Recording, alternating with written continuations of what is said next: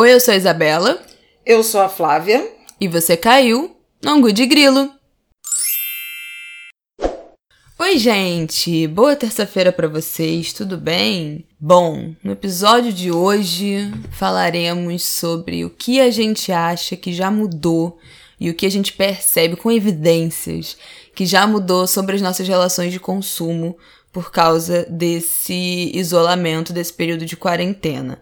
E aí a gente vai abrir para moda, para alimentação, para utilidades domésticas, vários tipos de serviço que provavelmente vão sentir a longo e talvez eterno prazo esse momento que a gente vai ficar trancado nossas transformações e do coletivo, né? Algumas alcançam certamente comportamento coletivo. Vamos atacar logo, botar a mão na massa.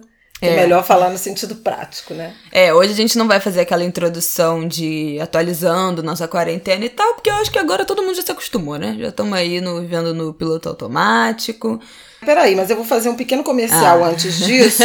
é claro. Porque nesta terça, 14, eu tenho uma live com o pastor, ator, palhaço, escritor maravilhoso Henrique Vieira querido amigo, às 18 horas. As lives estão bombando. Minha agenda que tinha toda caído, ela emergiu na quarentena na forma de live. Na quarta-feira, às 10, eu vou participar de uma live do Observatório Marajó, que a gente falou muito, Opa. Isabela falou muito na semana passada. A gente vai falar um tanto sobre economia e às sete da noite participo do Femininja. Olha só, maior papo sobre um elenco de mulheres papeando lá no Mídia Ninja, convite da Dríade, minha querida Dríade. Na sexta-feira eu tenho live com a Rádio CBN, onde eu sou colunista, sobre economia doméstica. E na sexta de tarde também faço uma live com a PUC, a empresa júnior da PUC, mas não vai ser no Instagram, vai ser no Zoom. Tem inscrições, eu vou botar o link para quem não for aluno da PUC poder se habilitar. A gente vai falar sobre mercado de trabalho, mas questões estruturais, como diversidade, participação feminina, e também mais conjunturais que é esse mercado de trabalho totalmente alterado em razão da pandemia. Tô cheia de agenda, Passada gente. com esse intervalo comercial. Próxima vez vou botar uma vinheta até para introduzir esse momento. Bom, é isso, tá, Brasil? Olha, a primeira coisa que eu queria falar sobre esse assunto é sobre os nossos utensílios domésticos e itens de limpeza doméstica. O Brasil, na verdade, sempre esteve muito atrasado em relação a esse mercado e essa indústria de aparelhos de limpeza doméstico e itens que aí envolvem produtos, líquidos de limpeza, equipamentos de limpeza, vassoura, o mop, o, o aspirador, máquina de lavar louça. Em relação a outros outros países, Europa, Estados Unidos, que não têm essa tradição de serviço doméstico que o Brasil tem, essa indústria evoluiu muito mais porque para quem trabalha e estuda e cuida sozinho da casa é preciso praticidade. É a diferença de você ter essa herança escravocrata brasileira, que se materializa até hoje na terceirização dos afazeres domésticos da classe média, das elites, combinado também a uma estrutura muito deficiente de prestação de serviços públicos, quer dizer, se a gente tivesse uma, uma estrutura de creche, por exemplo, onde você pudesse deixar as crianças com horário flexível, uma educação em tempo integral e um respeito às jornadas de trabalho, é, como a gente vê, por exemplo, isso. na França, você tem hora para entrar e tem hora para sair, ou no Reino Unido, né? As mães conseguem sair e pegar os filhos na escola. Sim. Aqui você tem uma, uma sorte de uh, violações, abusos, violações, né, de jornada de trabalho, de relações trabalhistas, que também te impedem de ter uma, uma rotina tão demarcada de horário para viabilizar, por exemplo, não ter uma cuidadora, seja para os idosos, seja falando de classe média, né, gente? Seja dos idosos, seja das crianças. No caso de classe média baixa, de baixa renda, que você tenha uma, um, um, impedimento do acesso amplo da mulher no mercado de trabalho, justamente por conta desses compromissos, quer dizer, você não pode viajar, você não pode fazer hora extra, você não pode se oferecer e, e muitas vezes é cerceada na sua possibilidade de ascensão profissional em razão dessas atribuições domésticas e familiares que recaem sobre a mulher. Mas essa questão dos utensílios domésticos e tal são intimamente ligadas a esse nosso vício, né, a essa nossa herança com o trabalho doméstico terceirizado. E na medida em que a gente avance no autosserviço, isso realmente pode se traduzir numa mudança de padrão de consumo. Só quero fazer uma nota de risco em relação a isso, que é o fato de a crise do mercado de trabalho ser tamanha que pode baratear ainda mais o custo do trabalho, desse trabalho doméstico terceirizado na volta e tornar, porque eu acho que tem uma questão aí de é barato ter empregado Sim, doméstico é isso que eu ia faxineiro, falar. né? É, no Brasil, como essa indústria nunca evoluiu de produtos de limpeza, de equipamento doméstico, do robô aspirador, que é uma coisa que já existe há anos no exterior e está chegando aqui agora e custa uma fortuna. Tem vários tipos de produtos de limpeza que tem lá fora há décadas, também está chegando aqui agora, que é o caso dos lenços umedecidos de limpeza. O que eu tenho as minhas críticas por ser um produto descartável, que né, você pega um produto líquido e um pano, você passa, lava o pano e reutiliza, né? Esse produto você passa e joga fora. Então gera mais lixo. Mas deixando essa questão à parte, a gente tem um, uma indústria muito atrasada, porque aqui sempre foi mais barato você ter diarista, ter faxineira, uma periodicidade, ter uma empregada doméstica todos os dias ou algumas vezes na semana. Então não houve necessidade, a indústria não, nunca acho que se sentiu estimulada o suficiente pelos próprios consumidores a aquecer esse tipo de produção. E eu acho que agora que a classe média, a classe média alta, a classe alta tá tendo que finalmente limpar as suas próprias casas, ou fazer o tipo de limpeza pesada que não fazia antes, ou pelo menos não tinha o hábito de fazer com tanta frequência, tá se deparando com algumas novidades do mercado que já existem, querendo consumir outras facilidades do mercado que ainda tem aqui com preços ainda caríssimos, né? Então, em pouca disponibilidade de valor, quantidade, modelos diferentes. E eu acho que essa vai ser uma alta de demanda, mas eu realmente também não acho que isso vai fazer com que quando acabar essa epidemia, o serviço doméstico no Brasil vire um item dispensável para as classes médias, altas e altas. Acho que não, eu acho que, que vamos voltar ao normal depois que tudo isso acabar. Talvez assim, com outros papéis, com outros entendimentos, mas isso vai depender também o que, que vai mudar nas relações de trabalho, né? Eu acho que vai ter muito mais entendimento do, do home office como uma possibilidade para as empresas. E aí isso signifique, talvez, que essa jornada de trabalho continue sendo desrespeitada, né, eu acho. Eu acho que quando a gente está de home office a gente trabalha mais do que quando a gente quando trabalha presencialmente em empresa. As pessoas trabalham muito de casa, tem muita jornada de trabalho não remunerado que deveria ser remunerado para as empresas quando a gente trabalha de casa. E já existe o entendimento que responder e-mail de casa é jornada de trabalho. Então eu acho que essas é, violações continuarão existindo, mas se uma creche que funciona em horário integral de 8 às 5, a mãe, estando de home office, vai conseguir buscar esta criança de 8 às 5 e talvez não precise no horário da noite de ter uma babá todos os dias para esperar a hora que ela vai chegar em casa e poder ficar com o filho depois da jornada de trabalho estendida. Então acho que na verdade é uma cadeia de coisas que uma vai depender da outra, que é o que, que minha mãe acabou de falar. Toda uma cadeia muito entruncada que a precariedade das creches públicas e não ter terceira jornada de creche, que é uma coisa que é uma demanda há décadas de creche que funciona na parte da noite. E com os idosos, né? Para as mães, isso, para as mães conseguirem trabalhar e estudar. Então, ah, não, as mulheres que são pobres, que trabalham no serviço doméstico, elas trabalham de 8 às 5 ou às 6 ou de 7 às 6, mas saem de casa às 4 horas da manhã para chegar no emprego e voltam tarde. E aí elas conseguem minimamente uma creche, uma amiga, um parente para olhar entre o horário da creche e da família,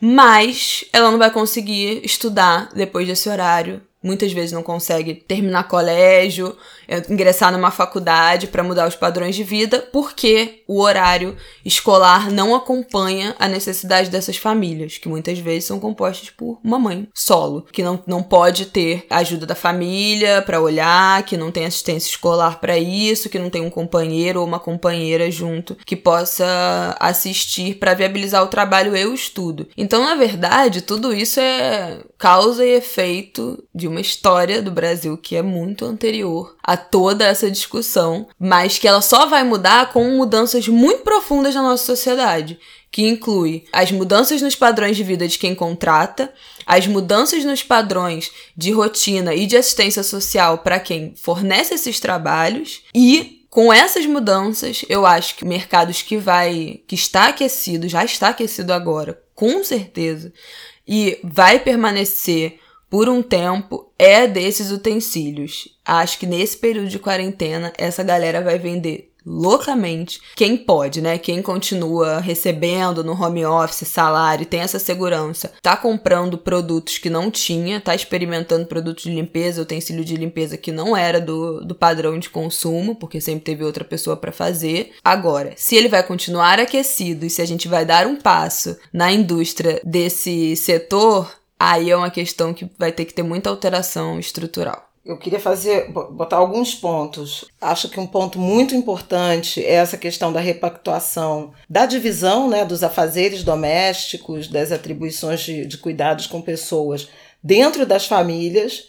Então, essa divisão de tarefa, esse papel do homem, que sempre ficou muito confortável, né, o, o, o provedor de classe média em pagar a empregada doméstica, a babá, a faxineira e se livrar de qualquer tipo de responsabilidade em relação às tarefas do, do lar. Eu acho que isso está em xeque. O ponto que a Isabela tocou em relação à educação, à escolarização, também eu acho fundamental. E é curioso porque essa crise, na verdade, ela não traz exatamente coisas novas, né? Ela exagera velhas mazelas, velhas anomalias, velhas assimetrias da nossa sociedade.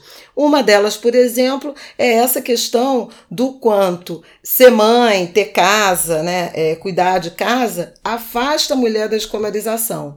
E isso é um dado muito objetivo de várias pesquisas do IBGE, mostrando, por exemplo, a correlação entre evasão escolar gravidez precoce, né? E evasão escolar e a própria dificuldade de acesso ao mercado de trabalho em razão das atribuições de afazeres domésticos e de cuidados com pessoas, nos casos os filhos, de jovens mulheres que se tornam mães. Elas acabam assumindo a rotina da casa sem poder ir à escola, porque a gente não tem essa estrutura de creche ou de uma escola acolhedora a essa, sobretudo a adolescente ou às universidades então você tem esse fenômeno. A outra coisa é o, o efeito colateral muito danoso do mercado de trabalho em ciclos recessivos, né? Ou de, de flexibilização, mas sobretudo flexibilização em ambiente é, recessivo, o quanto você precariza as relações do topo na direção da base. Então, a relação de trabalho de quem é deslocado para home office, mas tem essa sobrecarga de jornada, ou eventualmente não tem nenhuma ajuda adicional com a energia elétrica, o uso de internet, uhum. né, com os equipamentos que você passa a assumir e passa a ter custos maiores na, na operação da sua casa, e como isso vai precarizando as relações de contratação com fornecedores, com empregados também desses profissionais que são precarizados. Então vai uma coisa em cadeia, né? Você passa a ganhar menos, então você paga menos, você passa a ser informal, então você também não formaliza o outro e vai se produzindo uma cadeia de precarização das relações de trabalho. Um exemplo disso foi a PEC das domésticas, né? Quando aprovada lá em 2013, finalmente regulamentada em 2015, mas mesmo nesse período de de transição, como o Brasil experimentava um processo de crescimento é, econômico e um aumento, inclusive, da terceirização dos serviços gerais, que tirou uh, mulheres do trabalho doméstico para engrossar essas empresas terceirizadas de limpeza, de uh, shoppings, escritórios, etc., você teve uma redução do estoque de mão de obra disponível para o trabalho doméstico e, consequentemente, um aumento da formalização e um aumento de renda média. Ao mesmo tempo, um envelhecimento é, desse grupo profissional, num sinal de que jovens mulheres que antes, particularmente negras, que antes tinham o trabalho doméstico como porta de entrada no mercado de trabalho, começaram a entrar no mercado de trabalho pelo setor de serviços, já com, com carteira assinada, e não iam mais para o trabalho doméstico. Quando veio a recessão, esse processo voltou. E aí voltou com a força de Muitas mulheres, eu acho que todos nós temos algum exemplo de mulheres que estavam com emprego com carteira assinada e começaram a se oferecer, por exemplo, para fazer faxina, para cuidar de idosos, para algum trabalho relacionado né, à rotina doméstica terceirizada, mas também um número grande de mulheres ou trabalhadores domésticos sem carteira assinada. E hoje a gente chega às portas dessa crise aguda com dois terços dos trabalhadores domésticos, predominantemente mulheres, 90% mulheres, sem nenhum tipo de formalização. Eu acho que isso, essa crise, pode inclusive agravar em razão da precarização para cima, né? A quantidade de gente que a gente tem testemunhado afastada, né, com suspensão de contrato, com redução de jornada e de salário em razão aí dessa crise, sobretudo no setor de serviços. Bom, uma coisa que andei pensando muito, teve uma galera que me pediu para falar no Instagram sobre também, era sobre o, a moda. Como é que a moda fica, como é que fica a nossa relação de consumo de moda, de roupa, de acessório, de sapato, de bolsa, nesse momento agora de quarentena e depois comecei a pensar nisso, comecei a ler umas coisas, comecei a ver o que que tava rolando nesse, nessa área. Fui ouvir hoje o podcast que saiu da Marina Santelena, chama Estilo Possível. Eu adoro. É um podcast de moda que debate o universo da moda com notícias, com história da moda, falando dessas relações de, de consumo mesmo. O último episódio que saiu é falando como é que fica esse momento de consumo de moda durante o isolamento e quais são os efeitos que isso pode trazer depois.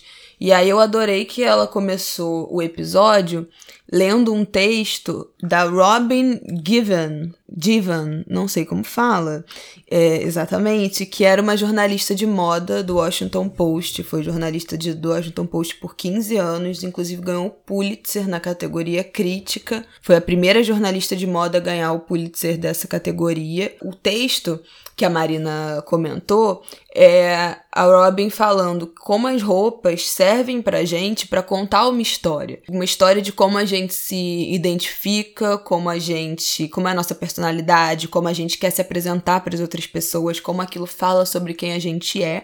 E, em muitos casos, passa uma mensagem pra, do que a gente trabalha também né? Roupa de trabalho. A gente tem essa categoria dentro do nosso armário, que são as roupas de trabalho, roupa de escritório. Quem trabalha em ambientes mais formais tem todo uma, um, um código de vestimenta necessário. Quem trabalha de uniforme, né? O que, que, que diz esse uniforme. E aí, nesses momentos de home office, como é que é que a gente se comunica se não tem ninguém para ver o que a gente tá vestindo? Como é que qual é a narrativa? Como é que essa narrativa impacta as pessoas se essa história não tá sendo contada e não vai ser contada nesse momento em que ninguém tá vendo o que a gente tá vestindo, em que a gente não precisa se vestir para os outros e para trabalhar. Como é que, que a nossa relação com a roupa e a forma de se vestir se dá no momento que a gente basicamente só tá vestindo roupa de ficar em casa e pijama? E aí é muito interessante pensar isso a partir de que ponto que isso vai mudar para sempre o nosso consumo de,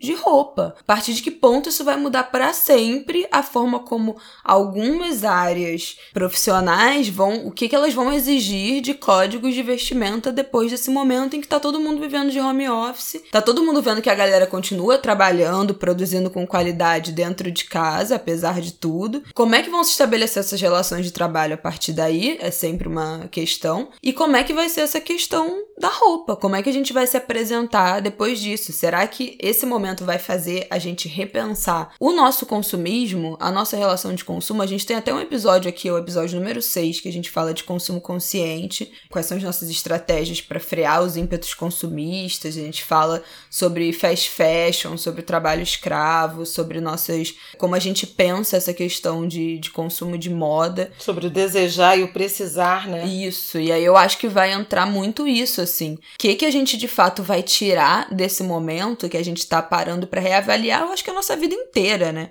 Inclusive, muita gente reorganizando casa, arrumando casa, tirando roupa para doar, coisa para doar. O que, que a gente vai perceber a partir disso e o que que de fato, na prática, isso vai impactar quando a gente sair desse momento. Porque as marcas pequenas vão ter muita dificuldade de atravessar esse período de quarentena. Então, quando a gente sempre fala compre do pequeno, compre dos estilistas independentes, compre das marcas independentes, dos artistas, dos designers, não compra de marca grande, não compra de fast fashion, não compra de multinacional. Quando a gente chegar do outro lado desse período, talvez essas marcas estejam quase todas sumidas, acabou. Talvez não, elas não sobrevivam a esse momento.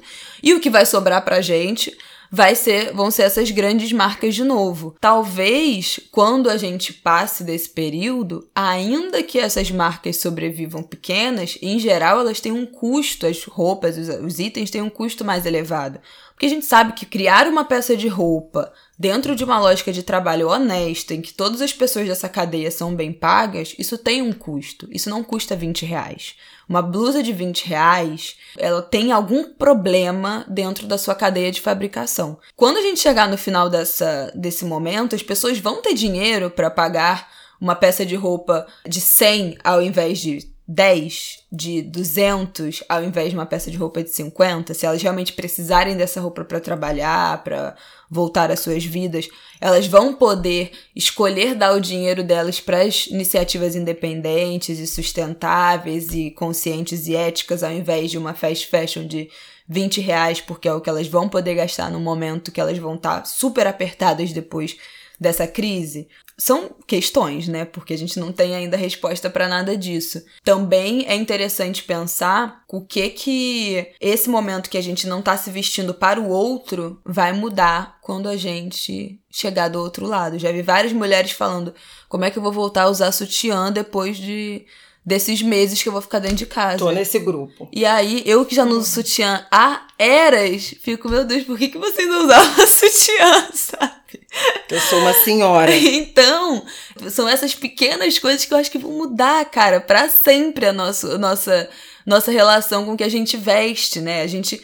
Muita gente é acostumada a usar umas roupas que são desconfortáveis pelo que elas apresentam, pela mensagem que elas passam, pela beleza. Muita gente escolhe a beleza e não a elegância e não necessariamente o conforto.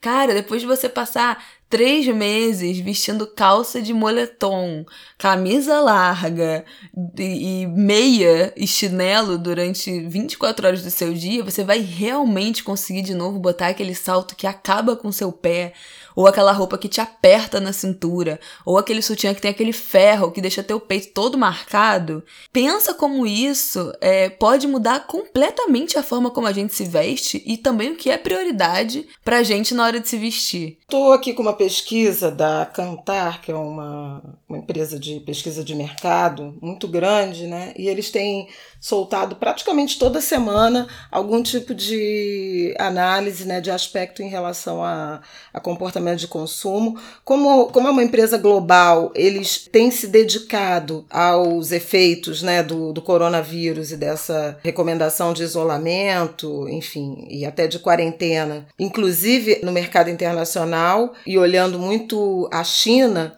E um dos relatórios deles me, me chamou muito a atenção, né? do que, que aconteceu aí no, nos primeiros momentos, né? Quarentena ou pós-quarentena na China, por exemplo, aumento por aparelhos e produtos desinfetante, higiene e limpeza, Olha uma aí. coisa que você já, já falou mas alguma redução com gastos supérfluos. E aí eu acho que isso também tem muito a ver com essa prática do home office. O Instituto Locomotivas hoje divulgou uma pesquisa, nesta segunda-feira mesmo, 13, falando que 47% da amostra, e eles extrapolam para o Brasil, mas de grandes cidades brasileiras, as pessoas já estavam trabalhando de casa. Então é um impacto muito forte que é certamente tem um efeito muito grande em consumo por impulso de rua, que às vezes você não está precisando. É, Desde um chocolate, um bolo. Loja né? Então, a assim, é a decisão é muito ou de coisinhas para comer, né? A flores, a roupa, sapato, acessórios, maquiagem, enfim. Essa compra por impulso, ela realmente é muito prejudicada quando você tem um, uma concentração de pessoas trabalhando de dentro de casa. Eles é, mencionaram, né, no caso da China, uma valorização das experiências não monetárias, né? Coisas que prazeres que você não compra. Então tá com os amigos, tá com a família. Agora, o que que aumenta? Isso é interessante na experiência da China e eles extrapolam um pouco pro, pro mundo. Utensílios domésticos, equipamento para ginástica em casa, né? Hum, o verdade. exercício doméstico, alguns aparelhos eletrônicos, itens de saúde, remédios, itens mais naturais, né? De alimentação, é, de cuidados com a saúde bebida alcoólica. Ah, eu tava pensando nisso para falar, essa é a próxima coisa. E, enfim, algumas questões que ainda estão mal explicadas, né? Por exemplo, a partir do, do fim da experiência de isolamento, um aumento, uma retomada de setores como academia de ginástica, salão de beleza, Nossa, né? isso vai ter é, muito. bares e restaurantes, cosméticos, eventualmente até turismo. Turismo eu acho que é um setor que Calma vai lá. ter problemas maiores, né, de, de longo prazo. Mas eu queria é, chamar atenção para um dado, e esse aqui é uma, uma estimativa que eles fazem, né, em relação, sobretudo, a cuidados pessoais que estão muito relacionados à experiência, que é isso que a Isabela está falando, de sair para trabalhar. Né? No caso dos homens, uma redução é, muito significativa do potencial de impacto de consumo dos é, aparelhos de barbear. Um terço dos homens dizem que fazem a barba por motivos profissionais. É. Então, assim, tem uma redução. No caso, principalmente das mulheres, um impacto muito forte nos itens de limpeza de cabelo, shampoo, condicionador. a, é, eles, eles mencionam uma queda de 8 a 60% da frequência de lavagem de cabelo. Justamente porque você lava menos o cabelo, é, porque aí prende, lava ou não de vai manhã, ao salão. É, né? lava de manhã pra ir pro trabalho, aí se for pra academia, sua, lava de novo, só que não tá indo pra academia porque tá em casa, não tá indo ao trabalho porque tá em casa. Não vai ao salão, não vai, é. né? Então, esse é toda essa indústria, né, de produtos de beleza. E outro que eu achei super interessante é o uso de desodorante. Porque 40% das ocasiões de consumo de desodorante tem a ver com ir ao trabalho, à escola ou eventos sociais. Gente, então, uma vez mas você isso, fica em casa. Isso sou eu, né? Não sei se você percebeu. é, porque eu sou uma pessoa píssica com desodorante quando eu vou sair de casa, eu boto desodorante pelo menos quatro vezes enquanto eu tô me arrumando para sair de casa. Eu saio do banho, eu boto. Eu tô me arrumando, eu boto. Antes de sair, eu boto. E para ficar em casa, eu boto, tipo, boto e fico. Tô em casa, entendeu? Não, preciso, não fico píssica de, ai meu Deus, eu vou estar em algum lugar e o desodorante não vai funcionar e não sei o quê. Então, o meu consumo de desodorante deve estar tá babado. O meu pois é. estoque é. vai durar aí até o ano que vem. Então, aí duas coisas interessantes aí pelo outro lado. Como uma das, das recomendações. Gente, a gente está num papo muito classe média, tá? Vou deixar bem claro isso, Ai, que aí vão falar, é. vão, né, vão falar de é, futilidades, é claro, e a gente já tratou milhões de vezes e trata aqui das dimensões das desigualdades, da falta de acesso a esses itens, a, a tudo, toda essa é, possibilidade de consumo que a gente está mencionando. Mas a gente está fazendo análise de mercado sob a ótica de classe classe média, né, de consumo de classe média, não de serviços muito básicos que eu também acho que um dia a gente pode até chegar nessa conversa em relação à infraestrutura de saneamento básico, ou seja, água, coleta de lixo, rede de esgoto, a serviços de saúde e de educação e novas formas aí nos cuidados à população, seja criança, seja idosos. Fechado esse parêntese, volto aqui para o canal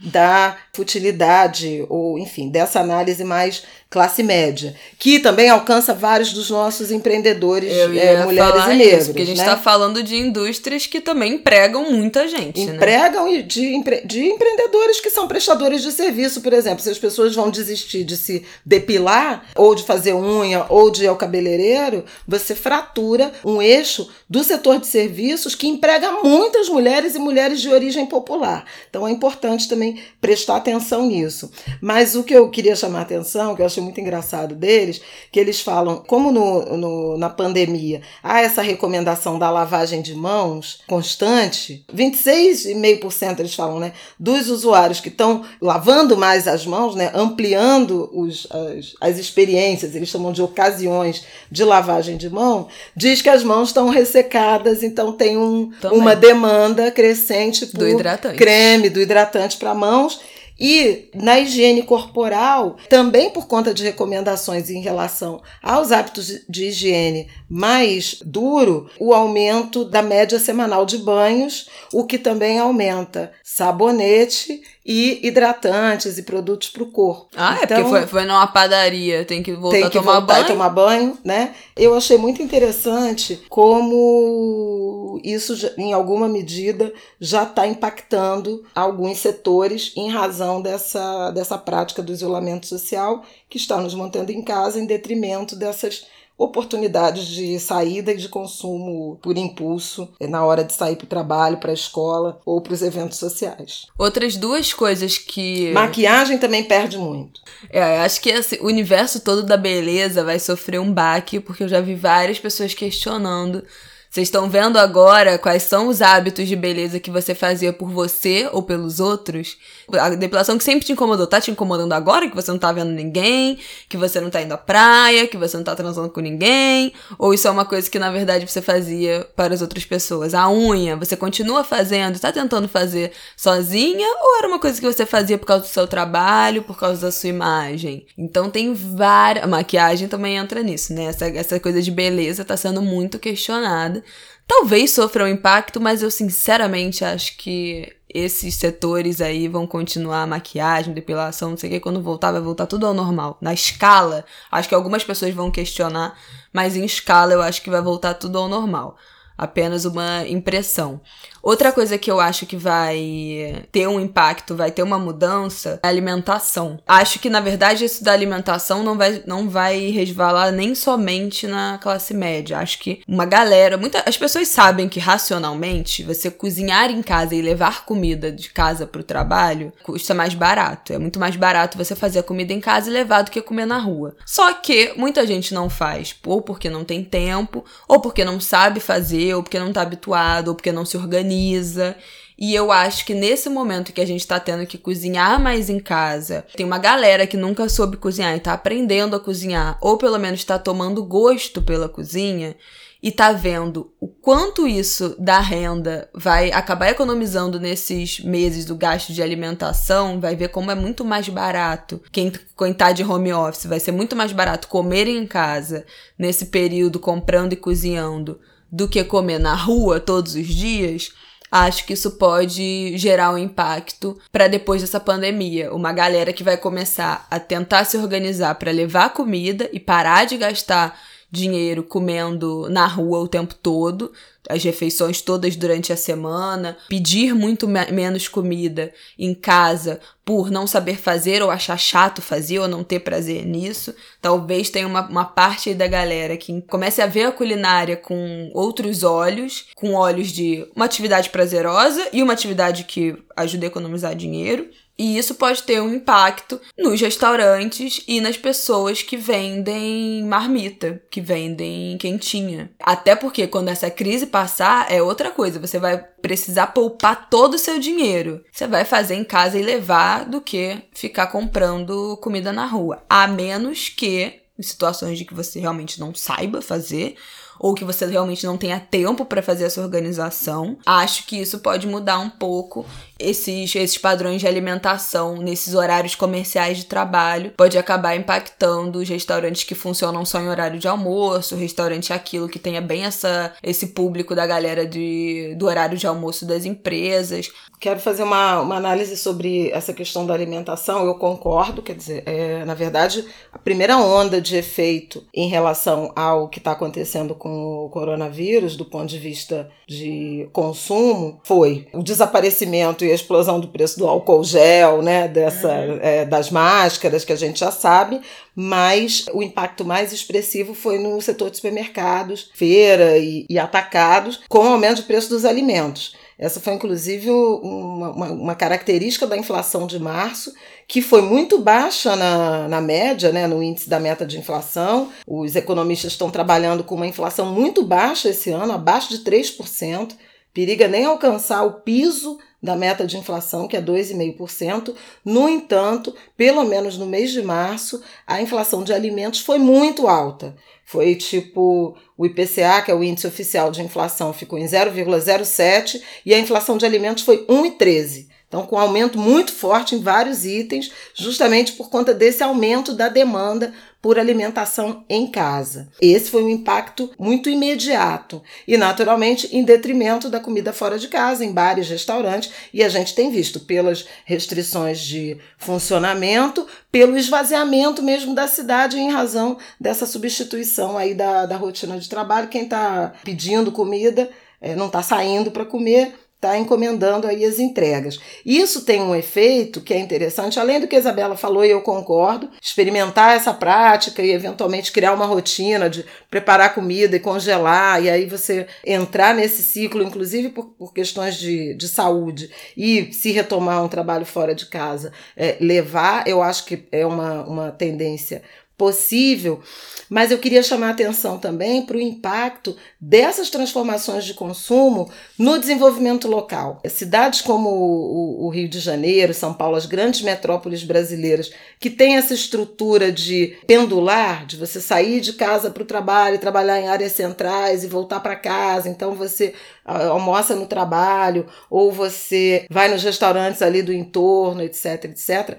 Quando você rompe com essa estrutura, por exemplo, deslocando metade da tua força de trabalho para home office, você tem um impacto muito forte de esvaziamento dos negócios, seja de alimentação, seja de modo geral desse consumo por impulso, nessas áreas centrais que concentram muito comércio e serviços em razão desse movimento, da presença do, do trânsito né, de trabalhadores, mas, é, por outro lado, você tem um incremento dos negócios de bairro, porque as Sim. pessoas passam a, a consumir, seja até mesmo quem, tá, quem não está cozinhando e está pedindo comida, pede dos restaurantes, dos bares, dos fornecedores do entorno, frequentam mais os mercados, as lojas, as feiras, né, de perto de, de casa, as farmácias, enfim. E isso foi medido também nessa pesquisa, mostrando que os consumidores têm optado, decidido consumir perto de casa justamente por conta das restrições de circulação ou por essa nova prática aí de, de trabalhar de casa. Então, veja, é um eixo também que interfere no desenvolvimento local, né? Das cidades, dos Sim, bairros. Total. E esse pode até parecer um debate classe média no ah, mas restaurante e tal, mas se a gente pensar que ainda que esses restaurantes que são muito para horário de almoço, self-service para galera que tá ali nas empresas, ainda que sejam restaurantes pequenos, baratos, esses com certeza vão é, sofrer muito mais impacto, né? Os menores, os mais baratos, que é os que não estão tendo compra, demanda muito pouca, porque o entorno são os centros comerciais que as pessoas nem moram, então é isso, né? Se essa galera conseguir ultrapassar e os nossos hábitos de alimentação mudar, de querer levar a nossa comida para o trabalho em, em alguma escala que isso impacta esses negócios, esses lugares vão fechar e isso significa esses funcionários todos sem emprego, né? Garçom, faxineiro, os cozinheiros, os chefes, as, as pessoas, as famílias que explodiu nos últimos anos com a informalidade, as pessoas vendendo quentinha e marmita perto de empresa, perto de centro comercial. Vai mudar muito se a gente mudar o nosso padrão de, de consumo de alimentação, principalmente dentro dessa rotina de trabalho. Última coisa que eu queria falar, que na verdade não é nem necessariamente um debate, né, uma, um questionamento, mas é um alerta, é isso que a gente tinha até mencionado da bebida alcoólica. Como eu tô vendo uma galera que tá bebendo mais nesse período de quarentena e como isso é um risco muito grande quando esse momento passar, porque a gente não está falando necessariamente de quantidade de bebida, mas do hábito. Então a gente vê uma notícia triste da quarentena sobre o coronavírus, a gente bebe, a gente tem um estresse, não sei o que, com essa condição, a gente bebe, a gente daqui a pouco vai começar a perder mais pessoas conhecidas, amigos de amigos, familiares, e aí bebe, o hábito da bebida vai sendo ligado aos nossos hábitos de comportamento, né? À medida que a gente vai vivendo esses impactos e essas emoções, a gente já traz a bebida como um anestésico. O problema. É como muleta, né? E o problema não é nem necessariamente a quantidade. Ah, não, porque eu estou bebendo uma garrafa de vodka por dia mas isso virar um hábito que tá ligado às nossas emoções e aos nossos comportamentos aos nesse momento. Emocionais. Então, esse é um momento muito tenso por, por essas compulsões, nesse né? momento de ansiedade vai comida instigar também, muitas né? Comida doce. Comida, bebida, cigarro, droga, compra, jogo. A gente tá preso em casa com site de aposta de jogo, isso é uma coisa que falam muito pouco. Então, todos esses hábitos de compulsão vão estar tá muito mais elevados é, e isso pode gerar um impacto muito grande quando esse momento passar. Desde você gastar todo o seu dinheiro que você já nem tem direito nesse momento com compra por compulsão e com aposta, desde você ter compulsão com comida e isso te gerar, acabar te gerando um transtorno alimentar e questões é, de saúde quando esse momento passar, que você vai sentir o efeito quando esse momento passar. Abuso de droga e álcool, que vai gerar uma dependência muito mais forte quando esse momento passar. Uma Isso é dependência é que, que, que, pa, que não passa, essa dependência não vai passar. E a gente não tá falando de um consumo de álcool, de compra, de disso tudo, de compulsão de duas semanas, né? Isso vai durar aí, pelo menos, já passou um mês e vai durar pelo menos mais dois. Então, já vai virando um, um, comportamento de longo prazo, pelo menos um trimestre mantendo um comportamento. Quando isso acabar, aí a desgraça já tá feita. Acho interessante também uh, essa, esse comentário da Isabela, porque a compulsão né, e a dependência química, sobretudo, né, de álcool, de drogas, enfim, de remédios também, Sim. né, calmantes, toda essa sorte aí antidepressivos, tem uma correlação muito forte com transtornos mentais, né? de depressão, de bipolaridade e eventualmente até de pensamentos suicidas, né? É muito importante calibrar essa dosagem, né? prestar atenção sobre essas muletas, né, que podem nos aparecer para suporte emocional e virar, na verdade, uma prisão e um adoecimento muito, muito sério, muito grave. É isso, eu acho que a gente tem que ficar muito atento, ainda mais atento aos nossos comportamentos. A gente tá meio vivendo no automático, mas é bom a gente estar tá se monitorando para ver o que, que isso diz sobre a nossa saúde, principalmente sobre a nossa saúde mental. Então a gente tá comendo mais, a gente tá comendo mais doce, a gente tá comendo mais de madrugada, a gente tá tendo mais insônia, a gente tá bebendo mais, usando mais droga a gente tá apostando mais dinheiro no site XYZ. O que que tá aos pouquinhos, bem minuciosamente, nos detalhes, mudando do nosso comportamento, que pode indicar algumas tendências que a nossa saúde mental e os nossos hábitos tão, podem ser profundamente afetados pelos próximos tempos. Então, atenção, autoconhecimento. É isso, Foco. gente. Autocuidado e cuidado com os outros, né? Também vale a pena ah, é. essa. Ninguém solta a mão esse, de ninguém. Esse ombro, né? Esse, esse abraço é, virtual, mas cuidadoso em relação aos nossos. Um beijo, até semana que vem. Até semana que vem. Espero vocês nas minhas lives. Ai, pois é, né? Vocês estão com uma agenda, queridos, que ninguém trabalha essa semana, só assistir as lives da Flávia.